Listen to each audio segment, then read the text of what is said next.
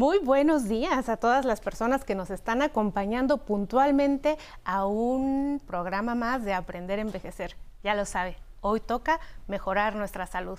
Y miren, vamos a hacer algo muy interesante, con la ayuda de nuestra invitada, por supuesto, pero también con su ayuda. Hoy vamos a aprender a atender por supuesto, a identificar una urgencia en las personas mayores. Muchas veces vemos datos como que son inciertos y no sabemos qué hacer. Reconocer una, una urgencia médica es vital pues de ello depende la vida de una persona que no es cosa menor.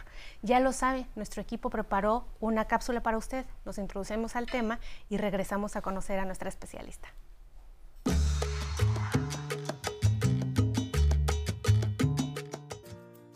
Todos hemos escuchado la frase, más vale prevenir que lamentar. Bueno, pues esto aplica con mucha más importancia a las urgencias en las que están involucradas personas adultas mayores. Este lunes en Aprender a Envejecer vamos a mostrar qué hacer en casos de emergencias geriátricas. Le diremos, por ejemplo, cómo diseñar un plan de acción para prevenir y reaccionar mejor frente a estas situaciones.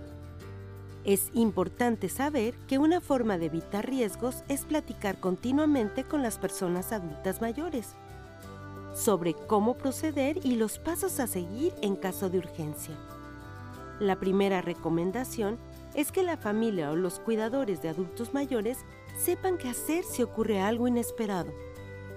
Es crucial definir con claridad a quién pedir ayuda en caso de una caída o accidente ya sea un familiar o persona de confianza. También es importante conocer en todo momento dónde está ubicado el botiquín de primeros auxilios. Lo ideal es colocarlo en un lugar accesible. Es relevante tener en casa una tarjeta que contenga los datos básicos del adulto mayor. Se debe incluir nombre, contacto telefónico de emergencia, alergias o enfermedades que padece, los medicamentos que toma y el grupo de sangre. Se sugiere además que estos mismos datos estén escritos en una tarjeta para traerla en la cartera o bolsa de mano. Si la persona pasa mucho tiempo sola, se le debe informar sobre los peligros en instalaciones eléctricas, de gas o coladeras abiertas, así como lugares resbaladizos. También se aconseja mantener los pasillos del domicilio sin bultos o estorbos con los que se pueda tropezar. Lo más importante es mantener vigente una red de apoyo familiar, vecinal y social que pueda auxiliar al adulto mayor en casos de urgencia. Comenzamos. Y ya lo vio, empezamos aprendiendo mucho con esta cápsula y le vamos a dar la bienvenida a la doctora Sandra Angélica Santa Cruz Carrillo. La doctora es coordinadora de urgencias de adultos y terapia intensiva. También la doctora es especialista en urgencias médico-quirúrgicas y nos visita esta mañana del Hospital Regional General Ignacio Zaragoza del Liste. Bienvenida, doctora. Muchas gracias. Pues vimos muchas cosas que parecen muy sencillas en una cápsula, pero quisiera preguntarle a usted en su experiencia amplia, ¿cuáles son las principales urgencias que usted atiende en el día a día en personas adultas mayores? Claro, este, pues la patología cardiovascular es una de las primeras causas en el, en el adulto mayor, enfocándonos eh, básicamente en ellos, eh, es decir, derivadas generalmente de la enfermedad traumatosa, ¿no? Enfermedad vascular cerebral, es decir, lo que habitualmente conocemos como una embolia cerebral de manera coloquial, eh, las enfermedades también hemorrágicas cerebrales eh, o infarto agudo del miocardio. Sin embargo, hay enfermedades que pueden ser como un poquito más insidiosas en cuanto a su eh, presentación en, un adulto mayor, como por ejemplo los síndromes confusionales agudos, los estados de delirium que pueden ser secundarios a alguna situación secundaria que desencadena esta manifestación en los adultos. Bien, y ¿cómo nosotros nos podemos dar cuenta de que nuestra persona está teniendo una urgencia médica? Sé que se lo pregunto muy vagamente y que cada una de las consideraciones diagnósticas que nos acaba de mencionar usted pues requiere su fineza. Sin embargo, ¿cómo me doy cuenta que una persona realmente no está bien y sí tengo que ir a urgencia real? Ok. Es importante que conozcamos eh, pues al paciente, ¿no? A la persona que se va a manifestar de alguna manera, que a veces en los adultos mayores pueden ser manifestaciones como eh, no típicas a un adulto eh, joven o a personas de otras edades. Y, y, eso finalmente por momentos puede complicar su ingreso o su entrada a un hospital. Entonces es, importante que si es una persona que eh, pues tiene una funcionalidad eh, totalmente con independencia, eh, cualquier manifestación que sea secundaria, alteraciones neurológicas, de su movilidad, de su estado de ánimo, del apetito, pueden ser manifestaciones que nos estén hablando de un padecimiento que pueda requerir tratamiento hospitalario. Es decir, las cosas que estamos haciendo del día a día, comer, dormir, hablar, o sea, como en la rutina, es donde dice uno, bueno, pues esto no lo hacía igual que ayer o igual que hace un par de horas. Exactamente. Esto está denotando un cambio. Exactamente. Un cambio, por mínimo que parezca, hay que prestarle atención, hay que vigilarlo y si no modifica o la modificación es hacia el deterioro, entonces hay que acudir de inmediato a un, a un hospital en una unidad de urgencias. Pensemos en las urgencias, ahora sí más específicamente, que pueden tener las personas adultas mayores que conviven con diabetes. Ok. Pues pueden ser las complicaciones, lo que nosotros llamamos complicaciones agudas de, la diabetes, que eh, una de las más frecuentes en los adultos mayores es la hipoglucemia, es decir, la baja de glucosa, eh, que puede manifestarse habitualmente con alteraciones del estado de despierto o alteraciones neurológicas. Es decir, que el paciente puede tener eh, tendencia a la somnolencia o puede estar incluso agitado por momentos. ¿Por qué? Pues porque no llega eh, la cantidad suficiente de glucosa al cerebro y puede manifestarse de esa manera. Es importante que si eh, en casa hay un paciente diabético y con mayor eh, énfasis, si es un adulto mayor, tener un equipo de un glucómetro, que pueda podamos tomar la glucosa y orientarnos en ello. Si tengo estos síntomas que usted menciona hoy, doctora, me tomo la glucosa y tengo ¿cuánto me denota una urgencia? ¿Hacia arriba y hacia abajo? Glucosas, eh, hipoglucemia, hablamos de menos de 70 miligramos por decilitro. Eh, hiperglucemia aquí es un poco... Eh, controversial. Controversial, porque bueno, pueden tener, si son pacientes que no tienen buen apego a tratamiento o no tienen un control adecuado de su glucosa, pueden vivir con mm, cifras de glucosa elevadas y estar un poquito como adaptados a eso. Pero bueno, una glucosa mayor a 250 miligramos eh, es un dato de alarma. Y más si está asociado a cualquier sintomatología o cualquier manifestación, eh, llámese neurológica, respiratoria, eh, de conducta, de movimiento, es un dato de alarma. ¿Cómo cuáles alteraciones? Que, respiremos agitadamente o, Rápido. o despacio, ¿no? Que tengamos desorientación o eh, los estados confusionales, eh, los síndromes confusionales en los pacientes adultos mayores pueden presentarse hacia la hiperactividad o hacia la hipoactividad. Entonces, que tenga tendencia a estar dormido, a eh, como desganado, a no querer levantarse, a no querer comer, o al contrario, ¿no? dicen es que está muy agresivo, está como enojado, este, está peleonero, ¿no? Incluso pueden decirlo, este, que está agitado, que no sea su estado basal, este, son alteraciones neurológicas de importancia. Dolor, incluso en cualquier eh, aparato o sistema, este, a veces puede ser un desencadenante y que a veces es uno de los síntomas como muy ocultos. Y los datos clásicos, típicos de esta glucosa hacia abajo por menos de 70 miligramos que nos acaba de decir, ¿cuáles son? Generalmente le pueden manifestar con tendencia a la somnolencia o a la hipoactividad, es decir, como que están, eh, pueden incluso manifestarse como dormidos o no despierta o tiene poca reactividad o simplemente como con ese desgane, ¿no? Como la falta de, puede tener diaforesis, así es, puede eso generalmente lo detectamos en glucosas un poquito menores, ¿no? Menor a 20. Menor a 20 incluso el paciente puede estar totalmente sin respuesta, diaforético, eh, que puede alterar los signos vitales como tal, frecuencia cardíaca, presión arterial, pero ahí sí, cuando, cuando son glucosas mucho más bajas, este, tendemos a estar sudorosos, diaforéticos. Muy bien, pues hemos identificado muy bien estas dos condiciones de diabetes que es muy frecuente y por supuesto voy a seguir preguntando por hipertensión arterial. ¿Cuánto es la cifra de presión arterial que yo puedo tener en casa con síntomas de dolor de cabeza, de mareo, de un zumbido de oído o no? que pueda decir, bueno, pues a lo mejor yo no tengo nada, pero me pongo el baumanómetro en casa y me doy cuenta que estoy en cuanto y eso constituye una urgencia médica. Claro, aquí hablamos mucho también como de, las situaciones crónicas. Hay pacientes que están acostumbrados o que tienden a tener poco control de, su hipertensión o del manejo de ella. Eh, pero si hay síntomas asociados a una cifra mayor a 130 de sistólica, es alarmante. Claro, ¿Cuál es la sistólica? La de arriba. ¿La de arriba? O sea, 130 ya me preocupó. No como un dato de alarma, pero sí, si hay manifestaciones, es que está descontrolada. Como un dato de urgencia, nosotros en urgencias distinguimos si es una urgencia o una emergencia. Es decir, si tenemos daño a un órgano blanco, que es corazón, cerebro, riñón, pulmón. Y tenemos ¿Eso qué es? ¿Una urgencia? Es una urgencia. ¿Y una emergencia? Perdón, esa es una emergencia. Y la urgencia es cuando yo puedo tener 200 sobre 90, que es muy frecuente, y pues yo digo, no tengo nada, es que no me siento mal y por eso no voy al hospital. Eso es, bien. Entonces, la presión normal es 120-80 en las personas. Así es. Una más menos variante, se dice en la literatura más menos 10, hacia arriba o hacia abajo.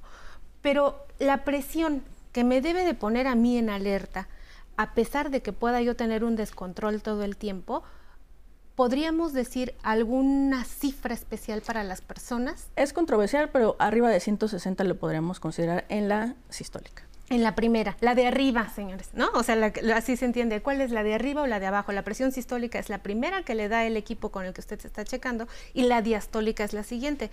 ¿La diastólica no es importante? la de abajo. Claro, sí, entre 90 y 100 entre es un dato alarmante. Entonces vamos a hacer una media para dar algo práctico y didáctico hoy, que sería 160-90 podríamos resumir. Es algo que puede constituir una posible emergencia. Así es.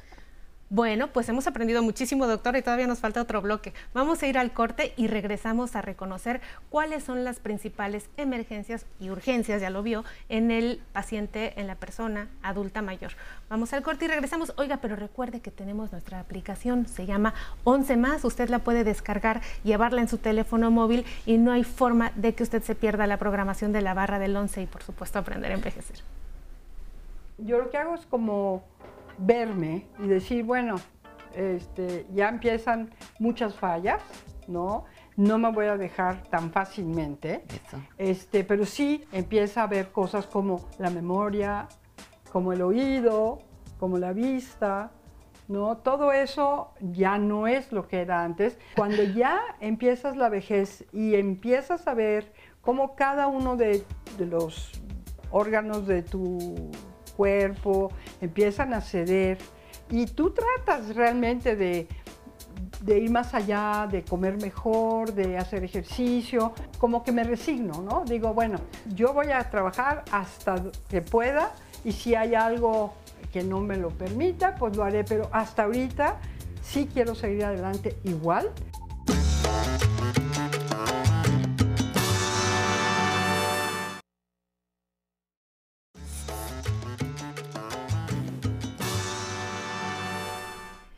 Estamos de regreso completamente en vivo desde el 11. Y miren, estamos aprendiendo a envejecer y por supuesto mejorando nuestra salud con la doctora Sandra Angélica Santa Cruz Carrillo. La doctora pues es urgencióloga, intensivista, entre muchas otras cualidades. Y doctora, bueno, pues mira, antes de irnos al corte platicábamos sobre urgencia y emergencia, pero como que de pronto nos confundimos un poquito. A ver, sencillito, ¿cómo lo identificamos? Eh, hablando de urgencia hipertensiva, urgencia es cuando tenemos esas cifras altas de, que detectamos en nuestro equipo eh, para tomar la presión eh, y no tenemos manifestaciones, es decir, nos sentimos bien.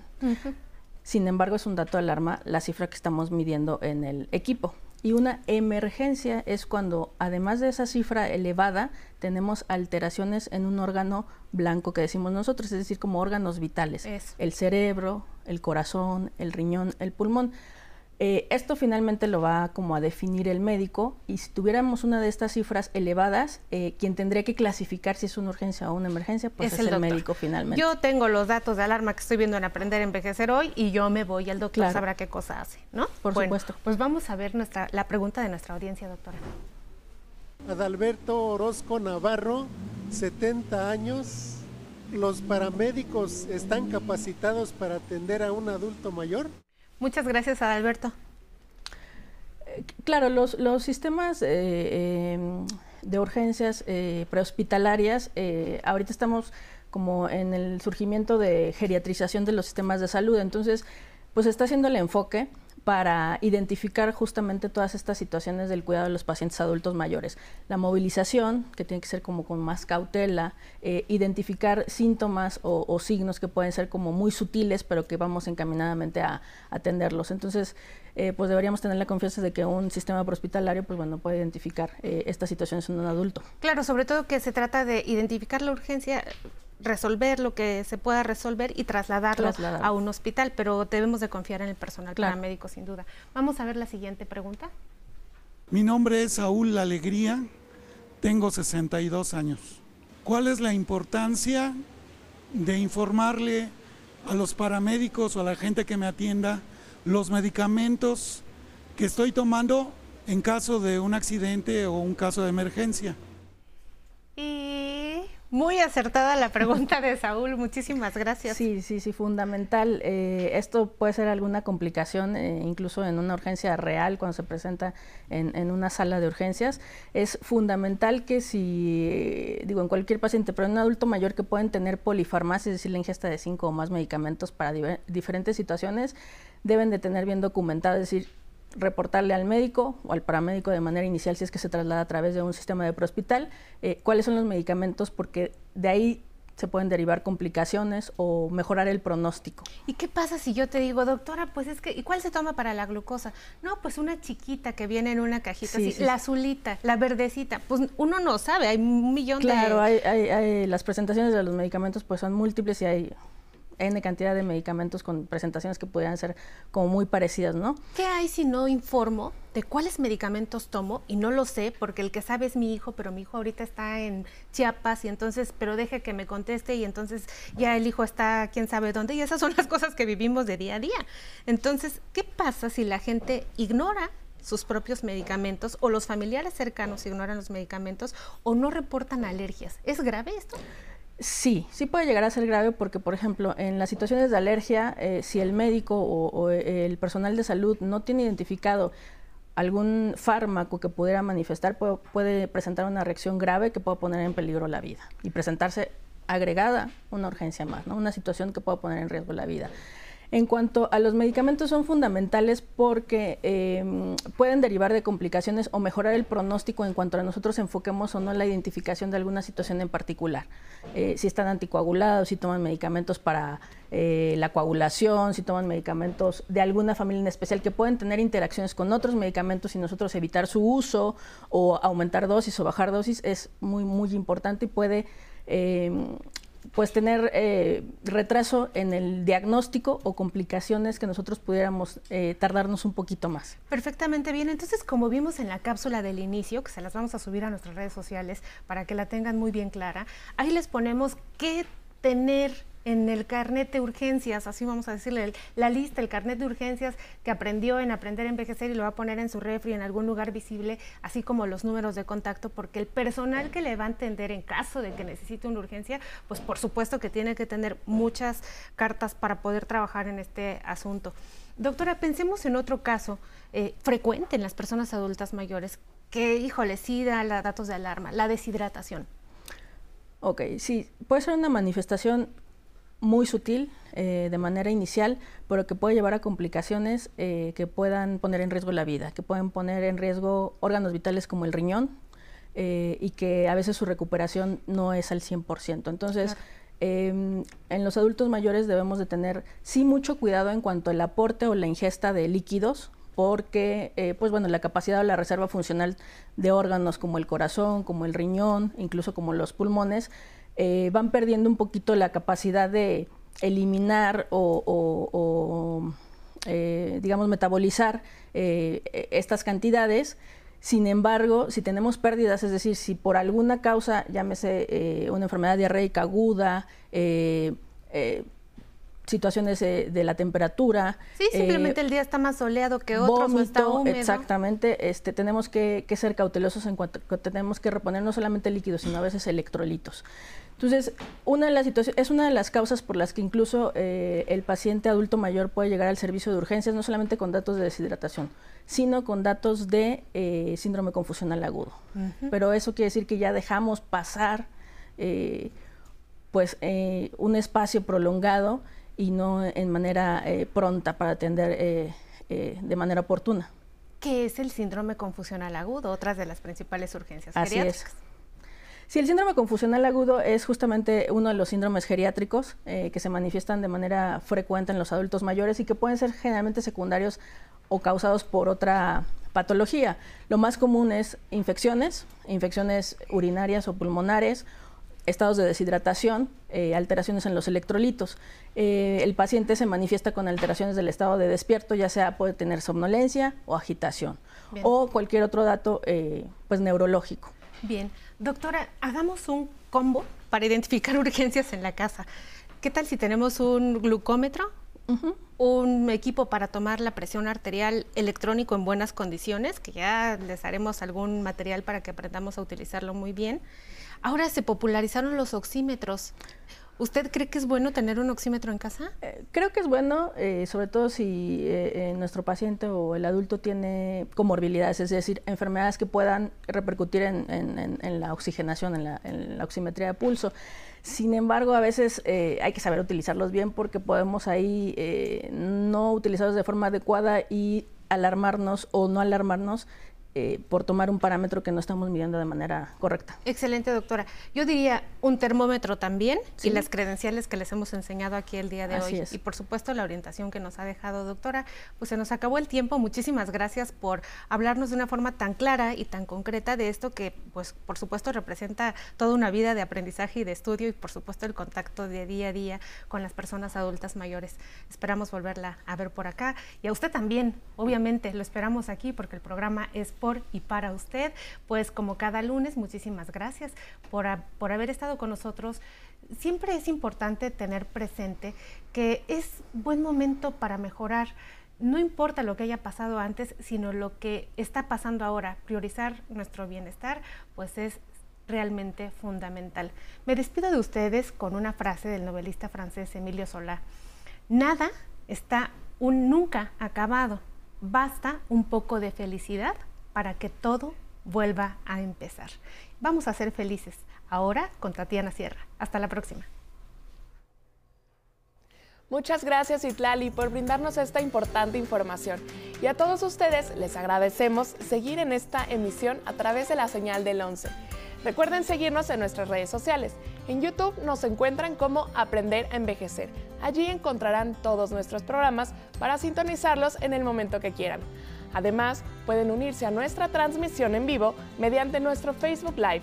Por ejemplo, el día de hoy se conectaron Araceli Verona Piña. Hola, doctora Citlali, saludos cordiales.